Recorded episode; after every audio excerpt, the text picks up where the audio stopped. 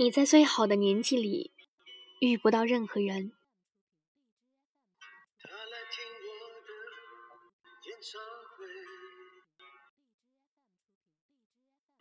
十七岁的初恋，第一次约会，男孩为了她彻夜排队，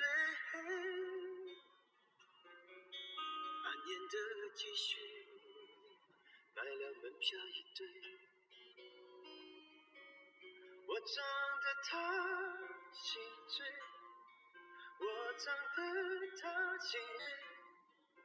上面的感情，一封信就要收回。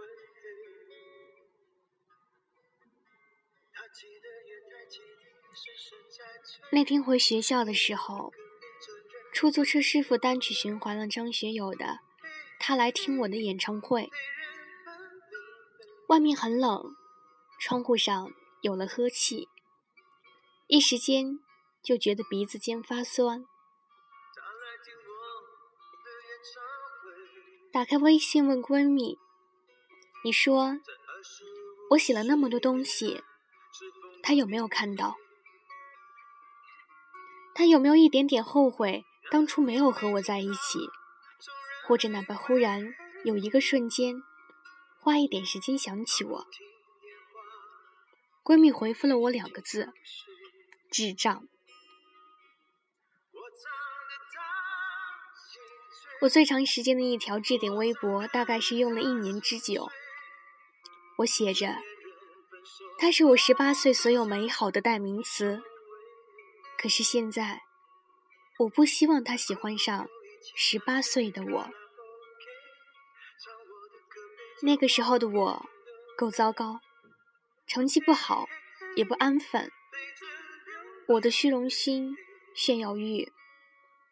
以及我费尽心思、时刻想要出风头的小心思，只为了欲盖弥彰、捕风捉影的，让大家记住我是一个坏女孩。其实只是想让自己变得独立特行，让他一个人看到，然后记住我。不管到了现在还是当初，我们在感情中对自己的较真。不过就是让他看到，有这么个女孩喜欢他，他现在还挺棒的。无论是现在的成熟，还是之前的幼稚；无论是任性叛离轨道，还是恨不得燃烧自己，执着的去接近他，就是希望有一天，这些感情能够发光，即便。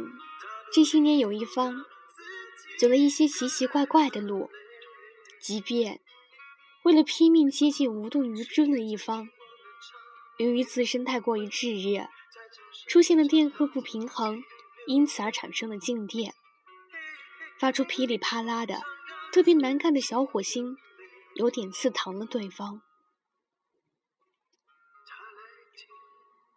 在看《最好的我们》片尾结局的时候。刚刚转过了头，看见余华在笑着挠头，一瞬间被暖到。旁白说：“当时的他是最好的他，可是很久很久以后，我才是最好的我。最好的我们之间隔了一整个青春，怎么奔跑也跨不过的青春。”弹幕里突然一连串红色字体，仿佛回到许多年前的那个夏天，再也无法抑制的哭出声来。高三那三年，我经常抄手的拿起各种东西撩他，也经常被老师警告不要打扰好学生学习。有一天，他逃课拉着我穿过小巷，骑上停在路边的电动车疾驰而去。这件事情被他的父母闹到了学校，我退学了。后来我剪了短发，走得更远了。但是会常常想念校门里发生的一切。我也不知道他现在是否还好？我打开弹幕跟了一条，人总是会莫莫名的怀念，怀念某一个夏天，怀念某一个时间的节点和那时遇到的人。只是我们除了往前，无路可走。我一直固执的认为，在最好的年纪里，我们根本不懂得如何去爱。我们的所有对另一半的期待，都是来自于自身之上的一个高度。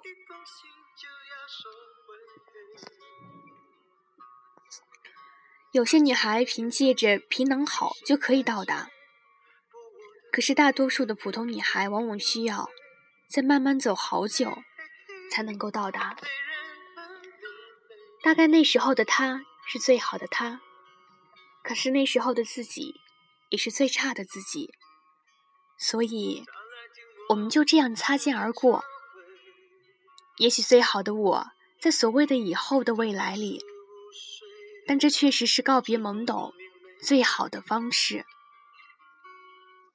有人问我最好的年纪是什么时候？王小波在《黄金时代》里是这样说的。那一天，我二十一岁，在我一生的黄金时代，我有好多奢望。我想爱，想吃，还想在一瞬间变成天上半明半暗的云。而我认为，大概就是高中三年，那个时候，写不完的作业，睡不完的觉，噩梦一般的起床铃。教室后风扇的嗡嗡声，同学们互相讨论，讨论不完的题。上课间隙，看着暗恋的人傻笑，同学老师疲惫的双眼，不间断的大小测验考试。毕业几天，为自己打气的全班认真合唱。大概吧，每个女孩情窦初开在初中，而高中对爱懵懂，却又触手难回。那个时候，对方不喜欢自己的时候，以为对方只是不喜欢我的很具体的东西，甚至还会问对方不喜欢我哪一点，我去改。可是，在各自疯狂的成长期，逐渐对美好定义为某一个方面，并且在脑海里出现你认为会喜欢我的一种的认知，那个时候才发现。原来对方不喜欢自己，是真的不喜欢。感情这种事情，不是一方付出就可以改变的。我听到过最心酸的一句话，不是我在最好的年纪遇不到了你，而是我在遇到你的时候，却把最好的自己用完了。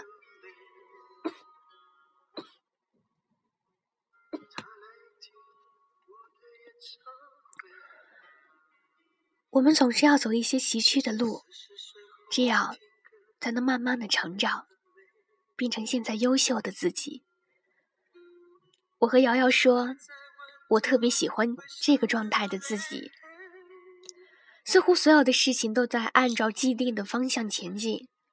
大概那个时候喜欢的男孩子是最好的他，可是现在的我是最好的我。虽然我们隔了整整的三年。可是这三年，我却变成了最好的我。有时候你想让全世界都看到你的努力，其实你只是想让他看到你。我喜欢他那会儿，我才十六岁，